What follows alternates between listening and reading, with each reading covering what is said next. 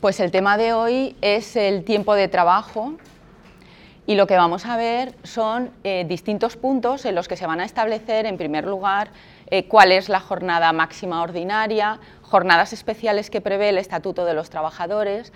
Vamos a ver también distintas licencias y permisos que se ofrecen dentro de la empresa, licencias y permisos que serán retribuidos puesto que son interrupciones de la prestación laboral Vamos a ver la diferencia que existe con la suspensión de la prestación laboral que tendremos a final del tema con el punto de las excedencias. En primer lugar, lo que vamos a ver, por lo tanto, es la jornada de trabajo. Como todos podréis comprender, la jornada de trabajo es todo el tiempo que se dedica a la prestación laboral, prestación laboral que previamente se ha pactado por contrato de trabajo, que viene prevista por convenio colectivo y el Estatuto de los Trabajadores establece una jornada ordinaria de trabajo que en primer lugar eh, acude también al convenio colectivo o al pacto individual, pero que establece el Estatuto de los Trabajadores de forma dispositiva y establece como norma mínima de derecho necesario, puesto que establece un eh, máximo permitido de 80 horas semanales, pero de trabajo efectivo de promedio en cómputo anual. Por lo tanto, eh, está previsto que las empresas establezcan jornadas superiores durante determinados meses y jornadas inferiores otros meses. De hecho, el convenio colectivo de cabecera que tenemos, que es el de oficinas y despachos, y en un caso práctico que tenemos pendiente, eh, podíamos ver que durante el año está previsto una determinada jornada continuada o partida de un número de horas, pero que se disminuye en los meses de verano. Junio, julio, y si no eh, fuera de vacaciones agosto, la jornada sería bastante inferior a la prevista en el resto del año. Es decir, se posibilita que los convenios colectivos establezcan una duración de jornada teniendo simplemente en cuenta ese máximo previsto, las 40 horas semanales de trabajo efectivo de promedio en cómputo anual, que como siempre estamos hablando de un máximo establecido en el Estatuto de los Trabajadores que siempre se podrá mejorar por convenio colectivo. Los límites que tenemos o consideraciones a tener en cuenta en cuanto a la jornada de trabajo en cómputo anual que prevean los distintos convenios colectivos, la posibilidad que se tiene por pacto empresa-trabajadores, por convenio colectivo, y si no existe posibilidad de pacto única y exclusivamente porque la empresa así lo desea, de eh, considerar una distribución irregular del 10% de la jornada en cómputo anual. Es decir, si el convenio colectivo de oficinas, que es el que tenemos de referencia, marca una jornada en cómputo anual de 1.700 y pico de horas, la empresa que esté sujeta a ese convenio colectivo podrá establecer una jornada irregular de 176 horas anuales. Quiere decir que cualquier trabajador se le puede pedir que realice una jornada fuera de su jornada habitual o distinta de su jornada habitual de 176 horas todo ese año. Por ejemplo, yo tengo una jornada un turno de tarde y se me puede pedir que al día siguiente realice X horas en cualquier otro turno. Siempre y cuando el único requisito que se le va a pedir a la empresa cuando lo comunica al trabajador es que lo haga con cinco días de antelación. Pero es el único requisito. A partir de aquí, si entra dentro de ese 10% de horas en cómputo anual, se le podrá pedir al trabajador que realice otra jornada distinta. Eh, hay establecidos unos periodos mínimos de descanso, que es que cuando se realiza una jornada continuada que superan las seis horas, es necesario conceder un permiso de 15 minutos, que es el famoso 15 minutos del bocadillo, que el estatuto no establece si es retribuido o no es retribuido. De tal manera que tendremos que ir a los convenios colectivos para ver si ese permiso, que es obligatorio cuando la eh, parte de la jornada dura más de seis horas, o una vez que llevamos seis horas de trabajo ininterrumpidos, si ese cuarto de hora que necesitamos de descanso es retribuido o no. Eh, cuando hagamos el ejercicio que tenemos pendiente veremos si nuestro convenio establece si es retribuido o no es retribuido. Y últimamente, con la posibilidad que existe de modificación sustancial de condiciones de trabajo, ha habido varias sentencias que han establecido que simplemente el cambio o la consideración de que esos 15 minutos no son retribuidos cuando esos trabajadores sí venían disfrutándolo de forma retribuida, suponía una modificación sustancial de condiciones de trabajo que necesitaban un procedimiento establecido al efecto, como veremos en su momento. Por lo tanto, es un derecho que está establecido a través del Estatuto de los Trabajadores, pero que esa particularidad, la de la retribución, no está establecida. Habrá que verlo previsto en convenio colectivo o en pacto individual. Eh, el máximo de horas ordinarias, diarias, que establece el Estatuto de los Trabajadores son nueve horas. Pero luego vamos a ver que existen jornadas especiales en las que es posible ampliar considerablemente este número de horas siempre y cuando se dejen los periodos de descanso entre jornada y jornada. Eh, otra consideración que debemos tener es el tiempo de trabajo computable. ¿Qué es lo que se debe computar como tiempo de trabajo? Existe, la mayoría de puestos de trabajo es muy fácil interpretar que cuando un trabajador se sienta en su puesto e inicia su prestación laboral, en ese momento es cuando empieza a computar. Pero hay muchas actividades laborales que requieren una actuación previa. Por ejemplo, eh, un guardia de seguridad que necesite coger un arma en un sitio determinado su prestación laboral comenzará en el momento en el que está en su puesto de trabajo armado, no. Si tiene obligación de estar a una hora prevista en un sitio determinado para coger sus utensilios de trabajo, a partir de ese momento empezará a computar su jornada de trabajo. Por ejemplo, en, en esta universidad, eh, las trabajadoras de conserjería cierran sus determinados edificios, pero tienen que dejar las llaves en un momento determinado, con un registro determinado y en un lugar determinado. ¿Cuándo finalizará su jornada de trabajo? ¿Cuál será su tiempo computable de trabajo? Cuando termine de hacer el último de los pasos previstos en su organización de trabajo como obligatorios a realizar. Por lo tanto, no será cuando cierre el edificio, sino cuando termine de depositar la llave en el lugar determinado que tenga establecido. Quiere decirse que habrá que tener muy en cuenta la actividad que desarrolla cada trabajador para ver cuál es el tiempo que debe computar como tiempo efectivo de trabajo.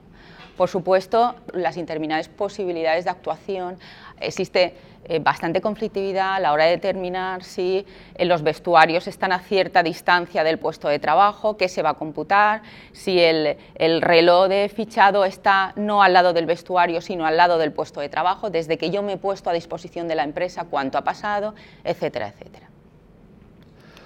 En cuanto al periodo de descanso eh, mínimo que existe, bueno, ya he comentado antes el que existía por jornada continuada, y eh, hemos de tener en cuenta también que los periodos de descanso que deben existir entre jornadas, según el Estatuto de los Trabajadores, son 12 horas, entre jornada y jornada. Eh, vamos a ver ahora que las jornadas especiales puede ser distinto, ¿eh? pero porque así está previsto legalmente. Si no, lo estipulado por Estatuto de los Trabajadores, 12 horas. Y que el descanso entre semana y semana es de día y medio. Claro, tened en cuenta que el Estatuto de los Trabajadores, eh, ahora tenemos el de 95, pero el primer Estatuto de los Trabajadores fue de 1980, época en la que efectivamente eh, se trabajaba incluso los sábados por la mañana como jornada habitual. Por lo tanto, sigue estando establecido que el descanso semanal es de día y medio, que puede ser de sábado por la tarde y domingo o domingo y lunes por la mañana o incluso en aquellas actividades especiales en los días que se establezca por acumulación de trabajo, etcétera. Esos son los descansos que hay establecidos por Estatuto de los Trabajadores. 12 horas entre día y día y día y medio, única y exclusivamente, eh, a la semana. Después existe la posibilidad de solicitar eh, una reordenación del tiempo de trabajo, flexibilización del tiempo de trabajo por conciliación de la vida personal, familiar y laboral, teniendo siempre en cuenta que el Estatuto de los Trabajadores, en todos los artículos que ha posibilitado ese derecho del trabajador, cuando finaliza el artículo correspondiente pone y según las necesidades productivas de la empresa. Es decir, que existe un derecho por parte del trabajador a solicitar una flexibilización, reubicación horaria, siempre y cuando las posibilidades productivas de la empresa así lo puedan permitir. Por lo tanto, no es un derecho absoluto. Hemos estado hablando de la jornada ordinaria de trabajo y ahora os voy a comentar las jornadas especiales que están recogidas en el artículo 34 del Estatuto y previstas en el Real Decreto 1561-95.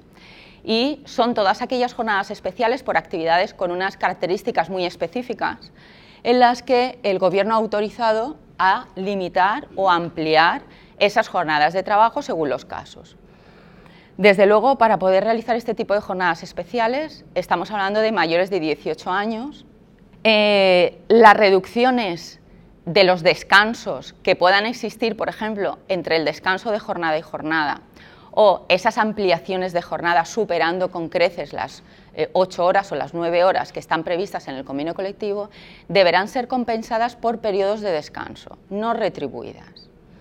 Los ejemplos que tenéis en los apuntes más ampliados, y aquí os he puesto algún ejemplo de ampliación de jornada de trabajo, podemos tener los empleados de fincas urbanas, trabajo en el campo, comercio y hostelería, donde os he puesto la indicación de que es posible en hostelería, por ejemplo, que se eh, aún en los periodos de descanso de hasta cuatro semanas para poder disfrutar de los periodos de descanso todos juntos y poder trabajar pues, en época estival, por ejemplo, bastantes más días de los cinco laborables y el día y medio de descanso.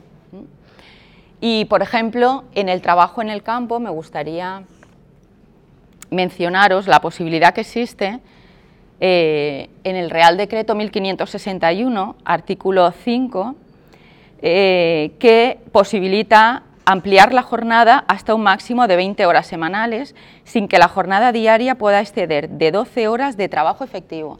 12 horas de trabajo efectivo la jornada diaria.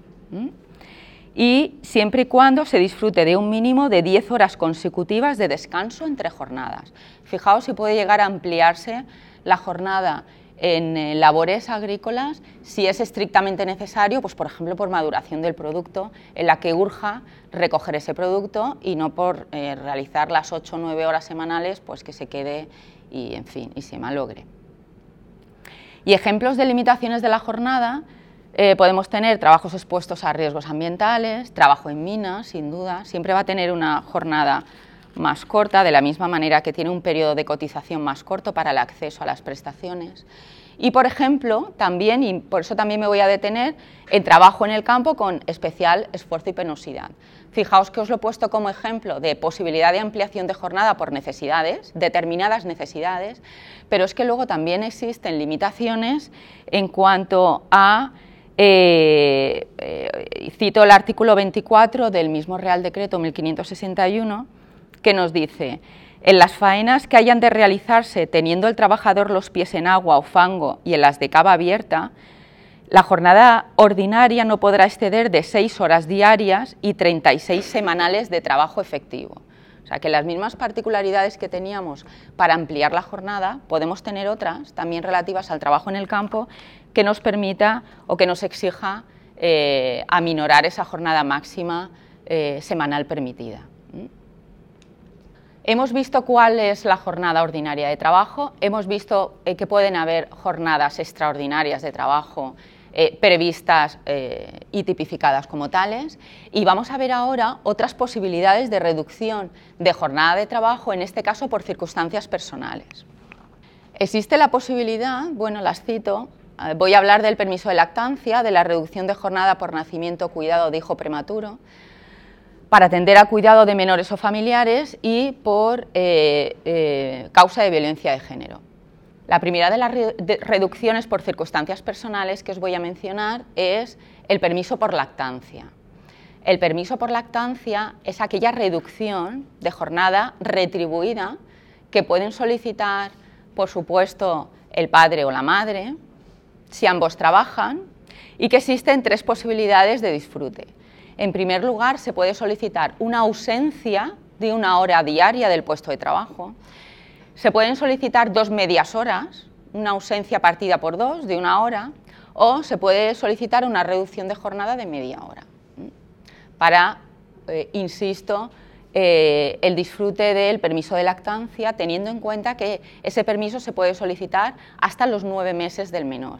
Menor que puede ser hijo natural o adoptado, por supuesto. Siempre, todos los permisos que voy a comentar, siempre es absolutamente indiferente si se trata de un niño natural o es un niño adoptado o acogido incluso. Simplemente tener en cuenta dos previsiones y es que el incremento proporcional de los niños eh, supone el incremento proporcional de ese disfrute, de las horas de ese disfrute. Y existe la posibilidad, y cada vez se está haciendo más, ya cada vez lo tenemos previsto en más convenios colectivos, de acumular las horas de lactancia. Es decir, que se puedan disfrutar de forma acumulada, por ejemplo, cuando se finaliza el periodo de maternidad, las 16 semanas de maternidad, eh, lo puede haber disfrutado, ya lo veremos en su momento, eh, cualquiera de los dos cónyuges y a continuación puede solicitar el disfrute acumulado de las horas de lactancia. ¿Cómo se computan esas horas por lactancia? Pues yo las he visto de dos maneras. Simplemente computando, como es hasta los nueve meses del menor, pues nueve meses a una hora diaria por días naturales, lo que computa, que es mes y una semana aproximadamente de, de tiempo añadido a las 16 semanas por maternidad o en algunos casos las empresas o los convenios que se ajustan más, teniendo en cuenta que se disfrutan las 16 semanas de maternidad, pues a la semana 17 es cuando empieza ese cómputo hasta que el bebé cumple los nueve meses y ya las horas quedan menos, quedan en 20 días. 20 eh, días. Por lo tanto, depende cómo se haga el cómputo. Desde luego, lo único que está establecido es que sea hasta los nueve meses del menor. Si se concede más plazo como en el caso que os he dicho, que empieza a computar a partir del día 1, aunque esté de baja por maternidad, pues si se concede más plazo, eh, el estatuto establece una norma mínima, siempre se puede mejorar. Vamos a ver ahora la reducción por nacimiento cuidado de hijo prematuro. He comentado que el permiso de lactancia es un permiso retribuido. Vamos a ver ahora, por lo tanto, la reducción por nacimiento cuidado de hijo prematuro, que está previsto para aquellos casos de nacimiento de niño que tiene que quedar en el hospital eh, por cualquier motivo. Eh, simplemente puede ser por cualquier eh, consecuencia, bueno, por motivo de su salud, desde luego, o porque sea un nacimiento prematuro y necesita quedarse en el hospital. En este caso, cualquiera de los dos, el padre o la madre, podrá ausentarse de su puesto de trabajo durante una hora, permiso retribuido, o tendrá derecho a ausentarse por dos horas sin retribuir. En cualquier caso, disfrutarán o podrán disfrutar, previa solicitud, siempre de estos dos permisos. Vamos a ver ahora la tercera posibilidad que tenemos por motivos, eh, por motivos o circunstancias personales de reducción de la jornada de trabajo. En este caso es para atender el cuidado de menores o familiares. Em, lo he puesto junto, está junto previsto, pero tiene características distintas, como podéis imaginar. La reducción de jornada para atender el cuidado de menores eh, se ha modificado la edad de los menores en distintos casos. Actualmente lo tenemos en 12 años, hasta hace año y medio eran 8 años y empezó siendo 6 cuando se elaboró este artículo. A día de hoy, hasta que el menor tenga 12 años. Por lo tanto, existe posibilidad de solicitar una reducción de la jornada de trabajo hasta los 12 años del menor también en caso de tener a nuestro cargo un discapacitado físico, psíquico o sensorial y también podremos solicitar una reducción de jornada si tenemos a nuestro cargo familiares que no puedan valerse por sí mismos, eh, causados por la edad o por una discapacidad o por un accidente, accidente o enfermedad. En cualquier caso, hablamos de familiares, que ya lo estuvimos viendo anteriormente, familiares en derecho de trabajo, estamos hablando de familiares eh, cónyuge, ascendiente y descendiente por afinidad o consanguinidad hasta el segundo grado inclusive. Es decir, hablo de mi padre, de mi hijo, de mi hermano, segundo grado. En todos estos casos, si están a cargo del trabajador, del trabajador podrá solicitar una reducción de jornada. Cuando digo podrá solicitar una reducción de jornada, insisto en que se tiene derecho a ella, puesto que así está previsto, pero aún así el trabajador está obligado a solicitarlo.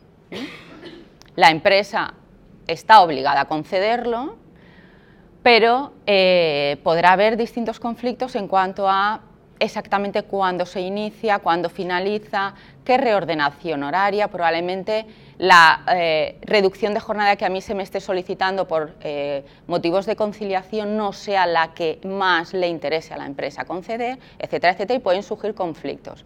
Pero es un derecho que tiene el trabajador y por lo tanto la empresa tiene que concederlo. Pero por eso no puede un trabajador eh, directamente no ir a trabajar porque reduzca su jornada sin más. Ha de solicitarlo y se le tiene que conceder. La reducción podrá ser de un octavo de la jornada, es decir, a partir de una hora y hasta la mitad de la jornada laboral. entre un octavo y el 50% de la jornada. Eh, también existe una tercera posibilidad que se ha habilitado y es en el caso de eh, tener a nuestro cargo un menor, un menor de edad que padece de cáncer o de alguna enfermedad muy grave de las que están previstas, expresamente tipificadas, que requieran hospitalización. En estos casos también podemos solicitar una reducción de jornada por eh, guarda del menor. El trabajador determinará el horario y la duración. Y os he dejado los puntos suspensivos por el tema que os he comentado antes. E, expresamente está previsto que así sea, pero como insisto, todos los casos en los que se requiere una concreción horaria o el, disfrute de un derecho por motivos de conciliación, a continuación tenemos también eh, los... Eh, los motivos empresariales y los motivos de productividad que igualmente han de respetarse en este caso. Por lo tanto, a día de hoy, cuando se produce un conflicto por uno de estos temas, normalmente no es por conceder o no estas reducciones, puesto que así está previsto y hay que concederlas obligatoriamente. Normalmente el conflicto surge a la hora de determinar qué reducción, qué concreción horaria es la que se va a tener que eh, beneficie de alguna manera a las dos partes o posibilite la actuación de las dos partes. En cualquier caso, se requiere un preaviso con 15 días de antelación a la solicitud de estas reducciones, siempre que sea posible, desde luego. Eh, si tenemos un familiar que sufre un accidente, probablemente no cuente con 15 días de antelación, pero ya es una causa justificada a la hora de solicitarlo. Si no, 15 días de antelación, tanto como que se va a solicitar la reducción de jornada, como con antelación suficiente a que el trabajador se va a reincorporar a su puesto de trabajo ya a tiempo completo. El último de los casos que tenemos con posibilidad de solicitar reducción de jornada es en los casos de violencia de género.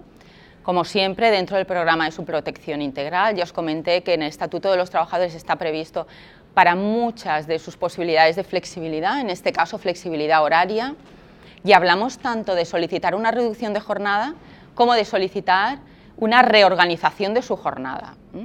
Igual que en los casos anteriores os he dicho que tenemos un motivo conciliatorio por parte del trabajador y luego productivo por parte de la empresa, en este caso la última palabra, previa negociación, empresa-trabajador, previo previsto en convenio colectivo, etcétera, etcétera, pero en este caso la última palabra la tendrá la determinación de la mujer que sufre eh, violencia de género. Eh, y vamos a tener la misma consideración, lo mismo que he dicho, para las víctimas de violencia del terrorismo. Está eh, considerar exactamente las mismas eh, características. Y lo que vamos a ver ahora son qué peculiaridades tienen aquellos trabajadores que han solicitado una reducción de jornada de las que hemos estado viendo ahora, por circunstancias personales. Tened en cuenta que uno de los miedos que existen siempre, y más en esta época, es si reduzco mi jornada de trabajo, por ejemplo, al 50% de la jornada, y a partir de ahí sufro un expediente de regulación de empleo, por ejemplo, ¿qué es lo que ocurre con mi indemnización, con mis futuras prestaciones? Bien, pues está establecido que siempre y cuando se solicite una reducción de jornada por las causas que os he comentado anteriormente, para el cálculo de la indemnización por extinción de contrato o por modificación de contrato, ya lo veremos más adelante, porque he sufrido una modificación sustancial y no tengo más remedio que solicitar la extinción de mi contrato, o porque he sufrido una movilidad geográfica y tengo que extinguir mi contrato de trabajo.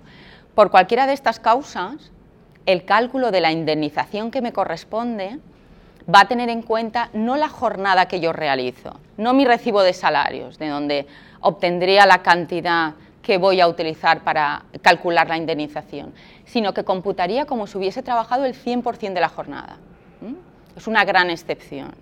En cualquiera de estos casos que yo tenga reducción de jornada, si eh, con posterioridad o mientras estoy disfrutando de estas reducciones de jornada fuera despedida o se extinguirá el contrato de trabajo, ahora veremos eh, otras peculiaridades que tiene, la indemnización correspondiente no sería la del salario que estuviera percibiendo, sino el 100% de la jornada.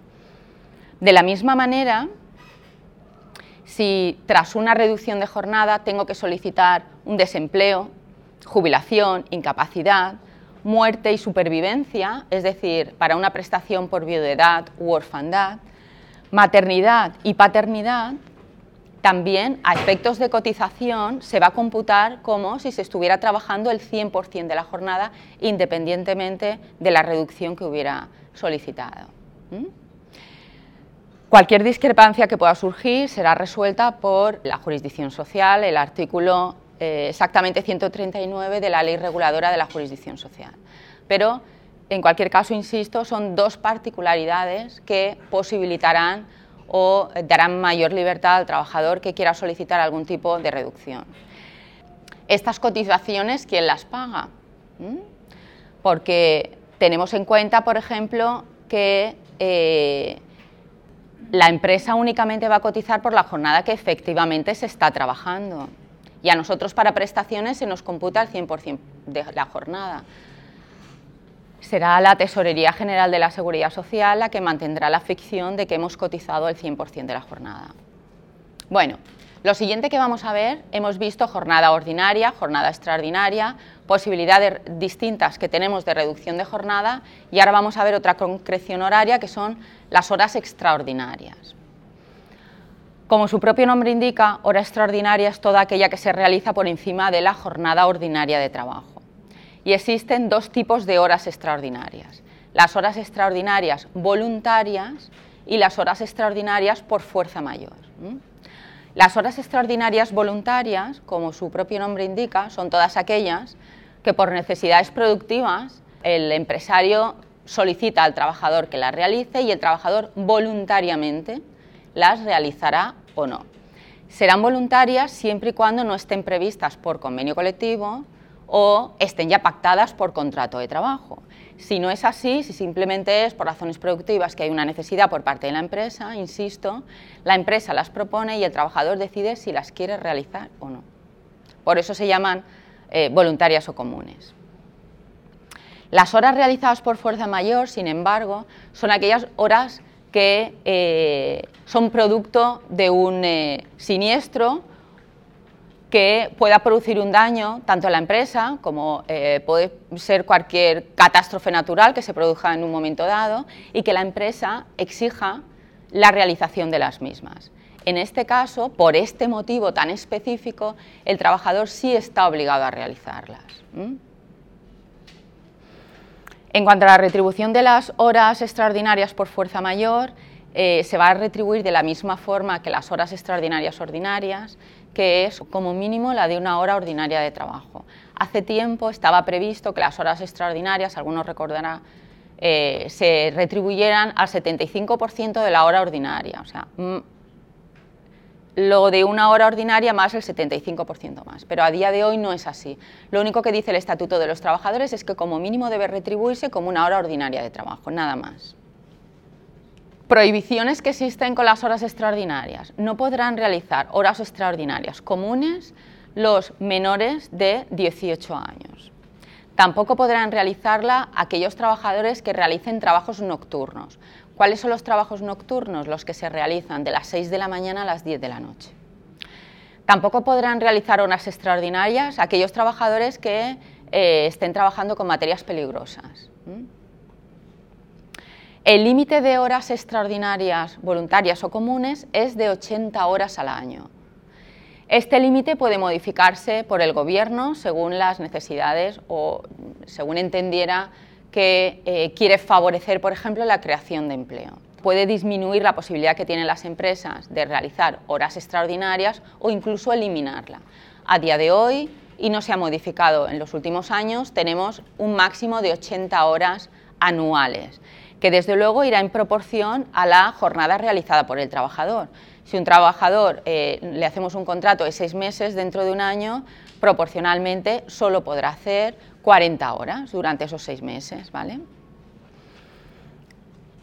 El cómputo se hará día a día y se totalizará para su retribución. Las horas extraordinarias deben quedar indicadas eh, por cada día que el trabajador las realice y si se van a pagar, si se van a retribuir, al final de mes tendrá que venir previsto, y además así lo veremos en el recibo de salario, explícitamente como horas extraordinarias y si son voluntarias o por fuerza mayor porque además, como veremos también en el próximo tema, tienen distinta cotización.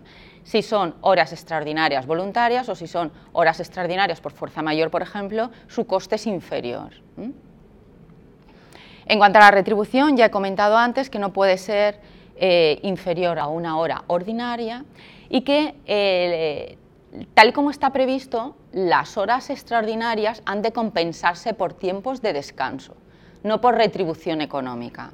En lo que está establecido es que una hora extraordinaria debe eh, em, cambiarse o debe retribuirse por el tiempo que se establezca, la forma de pago que se establezca, pero en tiempos de descanso y siempre en un periodo de cuatro meses. Si se retribuye de esta manera, con periodos de descanso, no acumularían ese cómputo de las 80 horas. Es decir, hora realizada, hora descansada, no va sumando a esas 80 horas.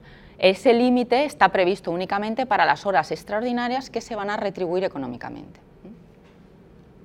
Una vez visto eh, las horas extraordinarias y las dos posibilidades que tenemos de extraordinarias voluntarias o de fuerza mayor, vamos a comentar muy brevemente el descanso semanal y las fiestas laborables. Como os he comentado antes, el descanso semanal es de día y medio, son días retribuidos. Cuando nosotros elaboramos un recibo de salarios no pagamos por los días que se trabaja, sino pagamos por los días que se trabaja y los eh, eh, fines de semana, los descansos semanales. Salvo que estemos hablando de tiempos parciales o de cómputos diarios en tiempos parciales donde en el salario día vayamos a pagar también la parte proporcional de sábado y domingo. Imaginaos que yo contrato a un trabajador para trabajar los martes yo no le pago un día única y exclusivamente, el martes, sino que le pagaré el martes más la parte proporcional de sábados y domingos. Ese será un salario bien efectuado. Trabajo todos los días de la semana y no percibo mi retribución por cinco días laborables, sino que percibo mi retribución por siete días, puesto que el fin de semana es un descanso retribuido. Bien, eh, para los trabajadores menores de 18 años, este día y medio que estoy comentando se convierte en dos días, dos días ininterrumpidos de descanso retribuido. Las faltas de asistencia al trabajo conllevarán la pérdida de retribución de esas faltas de asistencia, ya veremos si de cotización también, ahora estoy hablando de la retribución, y Vamos a tener en cuenta lo mismo que os he comentado del tiempo parcial. Si un trabajador falta un día, no solamente perderá la retribución de ese día de falta de asistencia, sino también de la parte proporcional de sábado y domingo que se le concede por ese día de trabajo. Eh, en cuanto a las fiestas laborables, todos sabéis que tenemos 14 días de fiestas anuales, de los cuales em, dos son fiestas locales, son 14 días retribuidos durante el año y eh, tenemos cuatro fiestas nacionales fijadas que las tenéis en el temario, que son el día de Navidad, el día de Año Nuevo, el 1 de mayo y el 12 de octubre. Son los cuatro días inamovibles que tenemos como fiestas nacionales. Digo inamovibles porque luego existe la posibilidad de que cualquier otra de estas fiestas nacionales, cualquiera otra de estas 14 días o hasta los 14 días, que caigan a mitad de semana está previsto que se pueda pasar a lunes. Hace poco surgió la noticia de se podrá pasar a lunes y era algo que ya estaba previsto desde hace bastante tiempo.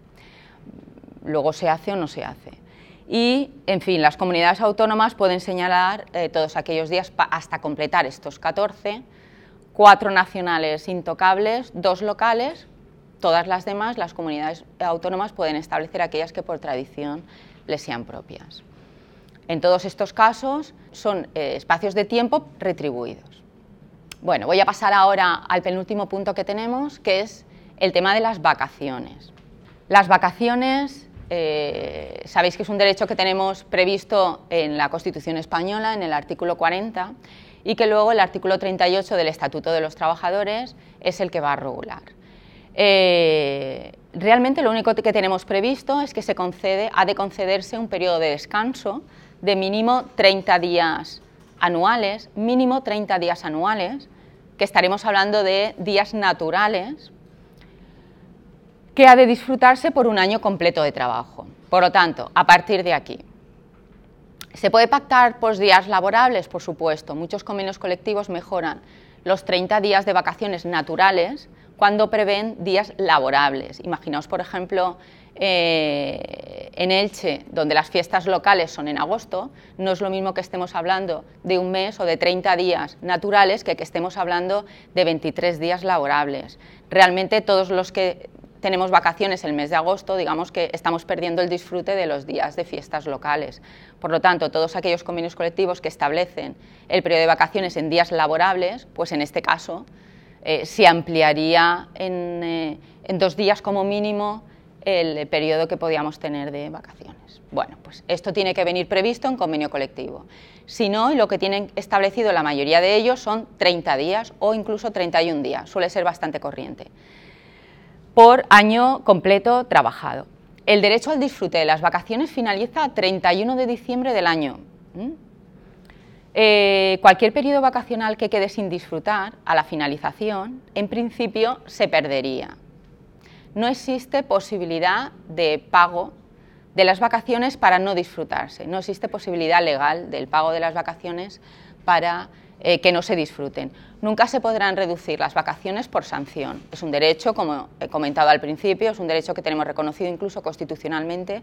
No se podrá reducir por sanción de la misma manera que no se podrá pactar eh, la retribución y no disfrute de las mismas. El calendario del disfrute de las vacaciones eh, se va a fijar como un acuerdo. Empresa-trabajador vendrá previsto en convenios colectivos o entre, eh, dentro del contrato de trabajo. Eh, se podrá establecer ya cuál es el mes de vacaciones que le corresponde a ese trabajador o incluso hay empresas que simplemente cierran un mes. Por lo tanto, ya no hay que establecer un calendario de vacaciones, sino que ya está establecido cuál es el mes de vacaciones que van a tener todos los trabajadores. Me he saltado algo y es que eh, cuando he insistido en que no es posible la compensación en metálico, hay que tener en cuenta un caso que es en el caso de la finalización de los contratos de trabajo.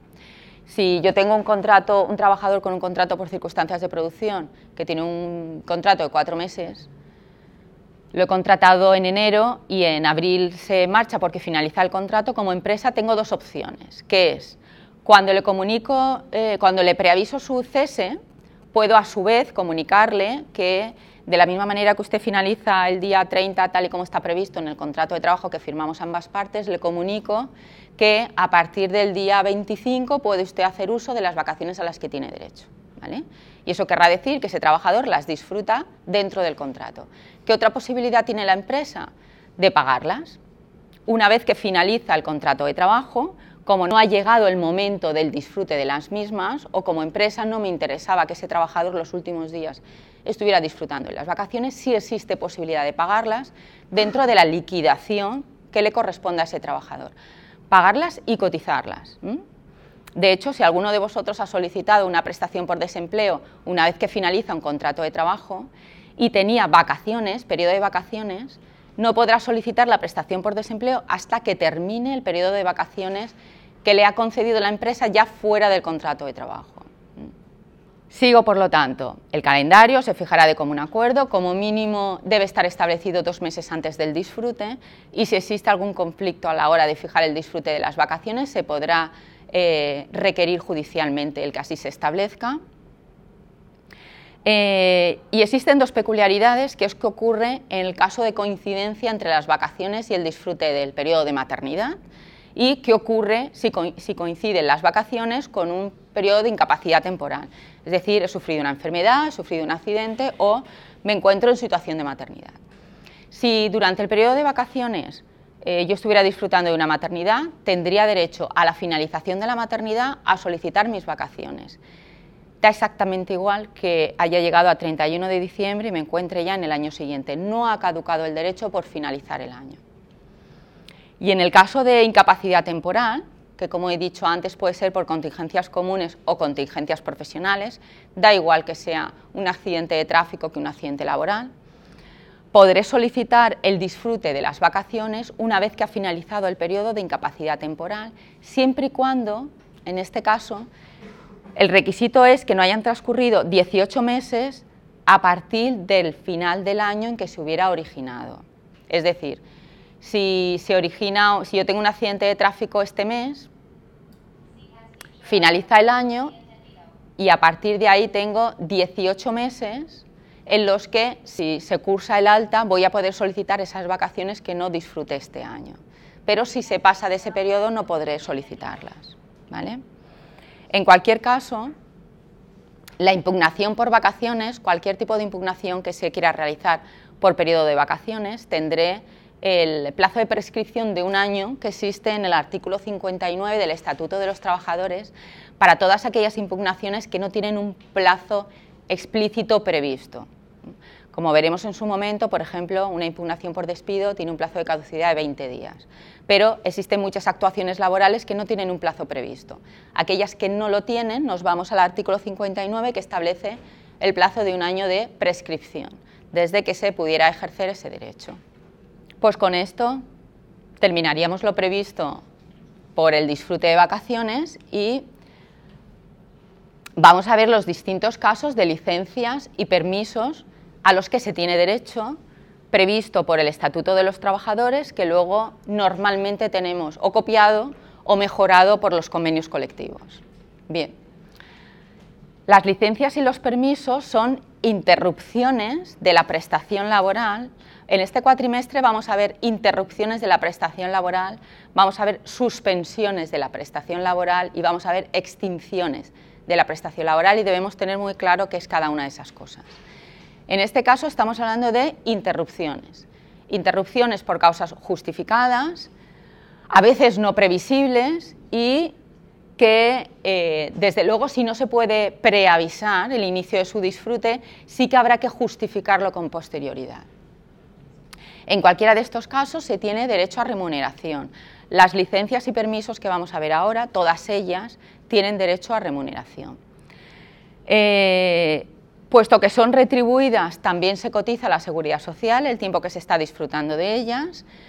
Estamos hablando en todo caso de días naturales, que siempre se podrían cambiar por días laborables. De hecho, hay convenios colectivos que sí que establecen días laborables. En uno de los casos que vamos a ver, por ejemplo, es por nacimiento de hijo. Fijaos, eh, si el nacimiento del niño tiene lugar un viernes y me corresponden dos días por nacimiento, sábado y domingo, lunes hay que ir a trabajar, por lo tanto, mm, dos días naturales eh, pues pueden quedarse un poco, un poco, un poco insuficientes.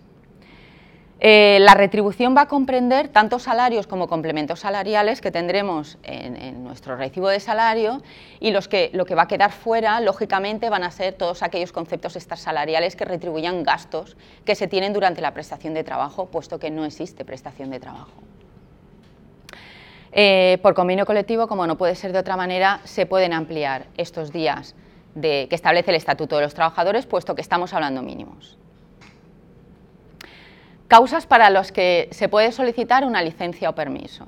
Las causas establecidas por el Estatuto de los Trabajadores son 15 días por matrimonio, dos días por nacimiento de hijo, enfermedad grave o fallecimiento de parientes hasta segundo grado y, si hay que desplazarse, cuatro días.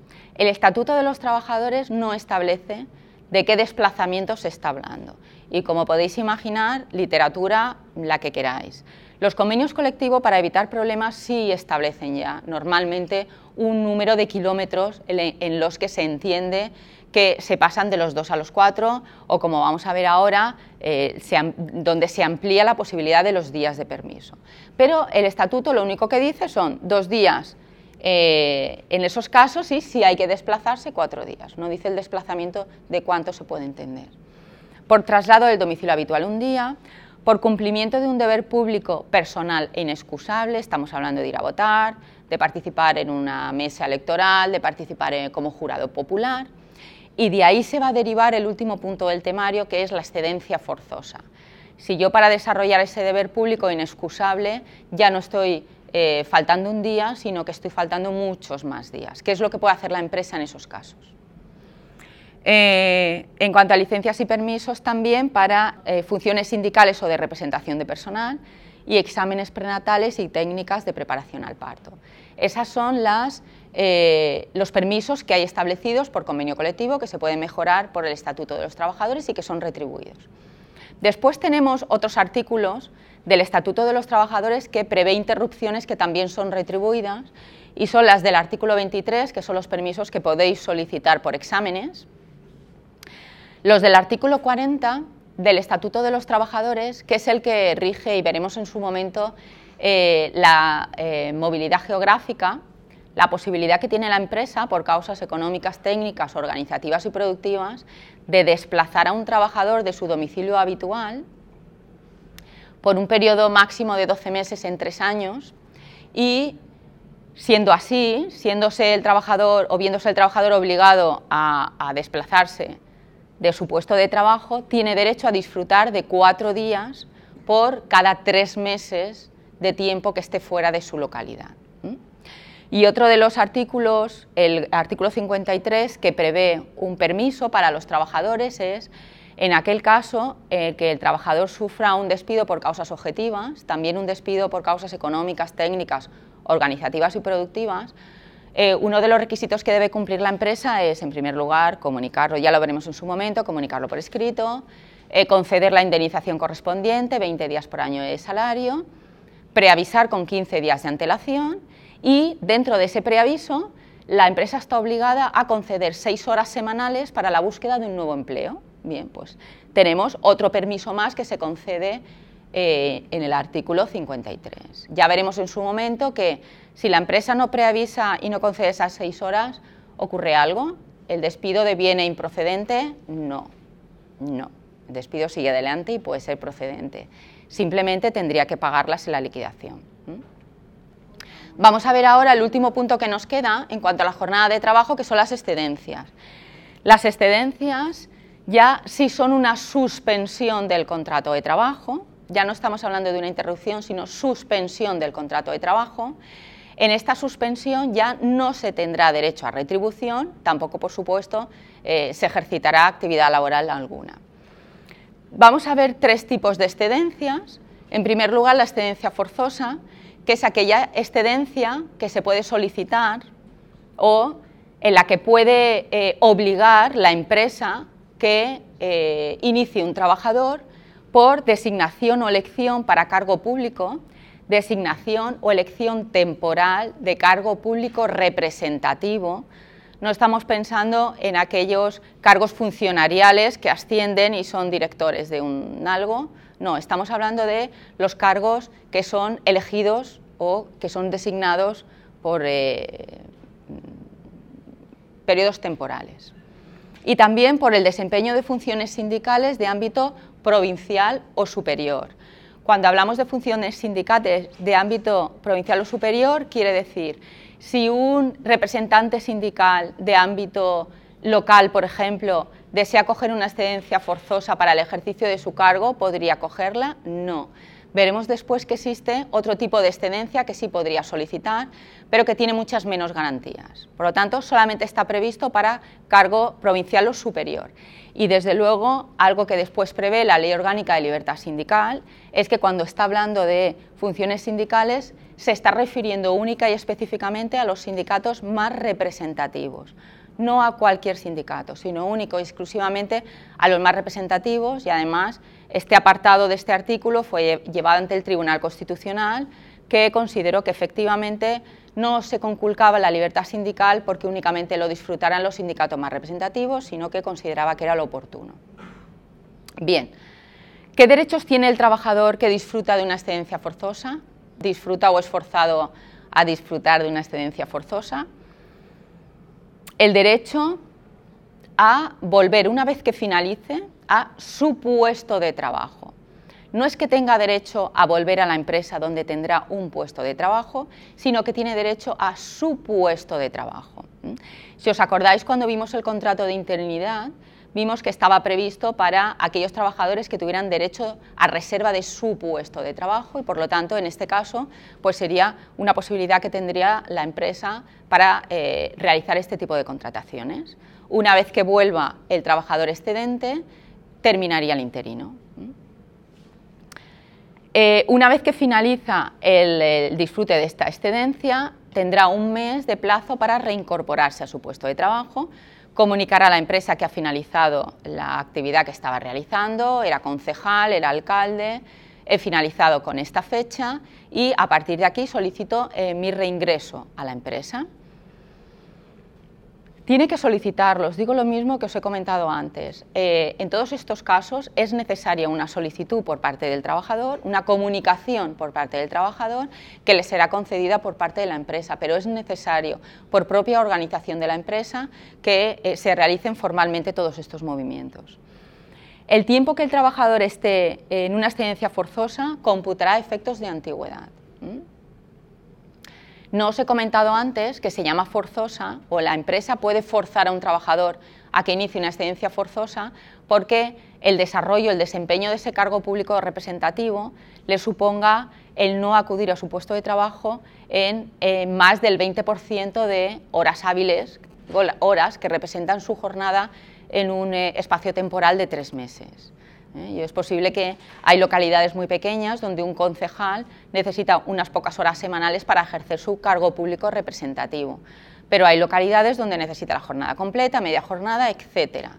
El trabajador puede realizar lo que estime oportuno, pero desde luego si falta más de ese porcentaje a su puesto de trabajo, la empresa le puede exigir que inicie una excedencia forzosa, de ahí el nombre.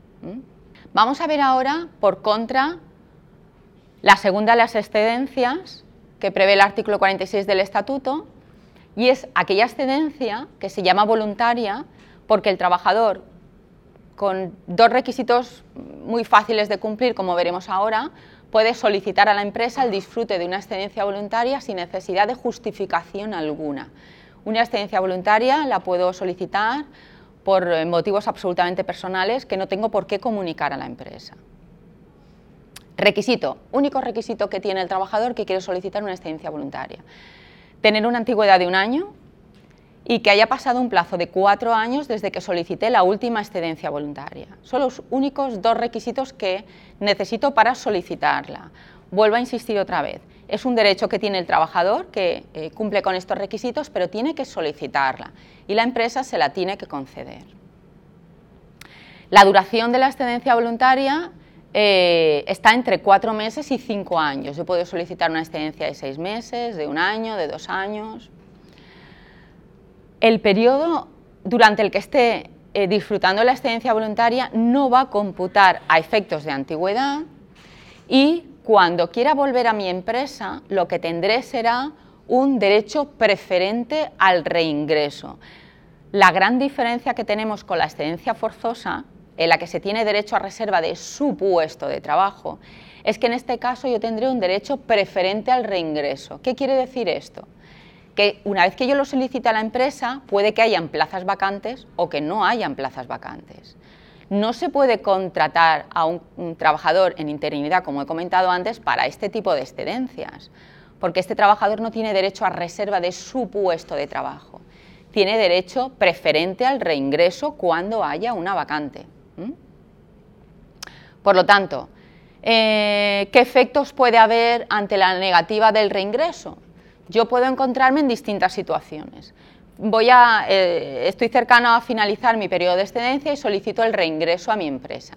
Y mi empresa me puede comunicar que no tiene constancia que yo tenga derecho a reingresar en mi puesto de trabajo porque yo finalicé hace dos años, por lo cual yo me doy como despedida e impugno por despido. Puede ser que me diga que efectivamente tengo un derecho, me reconoce el derecho que tengo a reingresar en mi empresa, pero a día de hoy no tengo vacantes. Esa suspensión quedaría latente. De momento quedaría latente. ¿Qué es lo que puedo hacer en el caso en que quedan latentes? Si durante eh, un tiempo que no está mm, exactamente previsto por el Estatuto de los Trabajadores, yo solicito el reingreso sucesivamente y no se produce. Si no se produce porque no hay plazas, fijaos en todos estos años que hemos tenido que las empresas, lejos de eh, ir teniendo cada vez más trabajadores en las empresas, tenían menos. Por lo tanto, plazas vacantes en absoluto, al contrario, eh, lo que más había era expedientes de regulación de empleo. ¿Qué pasa con aquellos que estuvieron en excedencia voluntaria? Que tras solicitar varias veces una readmisión en su puesto de trabajo, lo único que queda ya es impugnar por despido o solicitar la extinción del contrato de trabajo porque se ve claramente la imposibilidad de readmisión por parte de la empresa. ¿Mm? También puede ser que yo solicite la readmisión a mi empresa, mi empresa me diga que no haya vacantes y yo tenga constancia que se están contratando trabajadores para puestos similares al mío. O que, por ejemplo, eh, se contrató un trabajador temporal que se le acaba de prorrogar después de que yo solicitara el reingreso. Una vez que yo solicito el reingreso, soy yo la que tengo derecho a volver si hay una vacante o antes de que se le prorrogue a un trabajador con menos derecho, con menos antigüedad que yo. Si todas estas actuaciones se producen dentro de la empresa, yo puedo actuar en contra de la empresa, puedo reclamar ese puesto de trabajo, puedo accionar a través de una acción declarativa de derechos. Es decir, tengo derecho a volver a mi puesto de trabajo que ahora mismo lo está ocupando esta persona y se le ha prorrogado con posterioridad a que yo reclamase el reingreso a mi puesto de trabajo. Todas estas cosas se pueden dar una vez que he disfrutado de una excedencia voluntaria. De hecho, existe la posibilidad de solicitar daños y perjuicios si yo considero acreditar que efectivamente cuando yo solicité el reingreso a mi empresa, por ejemplo, se estaba convocando una plaza o, por ejemplo, con posterioridad ha habido una prórroga de un contrato de trabajo. Tendría derecho a solicitar los salarios que no he percibido desde que a esa persona se le prorrogó ese contrato de trabajo, porque desde ese día soy yo la que tendría que estar trabajando en su lugar. Bien, esta es la excedencia voluntaria, veis la gran diferencia que existe con la excedencia forzosa. Y ahora tenemos la tercera de las excedencias, la excedencia por cuidado de hijos y familiares. En este caso, eh, eh, el objeto es muy parecido a la reducción de jornada por el mismo motivo y en este caso tenemos eh, que por supuesto es un derecho que podrá disfrutar padre o madre, sin duda, la excedencia por cuidado de hijos es hasta un periodo de tres años, pero no es que se concedan tres años por excedencia por cuidado de hijos, sino hasta que el bebé tenga tres años. Por lo tanto, difícilmente se van a disfrutar los tres años, puesto que lo normal es, eh, a partir de las 16 semanas, solicitar la excedencia por cuidado de hijos. ¿Puede ser que uno de los cónyuges solicite la maternidad y otro de los cónyuges solicite la excedencia y empiecen a disfrutar los dos a la vez? Sí porque el único requisito para solicitar esta excedencia es que nazca o se adopte a un niño y será hasta que éste cumple tres años o hasta los tres años de la adopción. En el caso de excedencia por cuidado de hijos será para atender a familiares hasta segundo grado inclusive por un periodo de dos años. En este caso no se exige antigüedad previa, se puede solicitar desde el inicio de la prestación laboral, no hay ningún requisito y, por ejemplo, en el caso de excedencia por cuidado de hijos, los sucesivos hijos darán lugar a sucesivas excedencias. No acumular las excedencias, sino finalizaría una y se iniciaría la siguiente.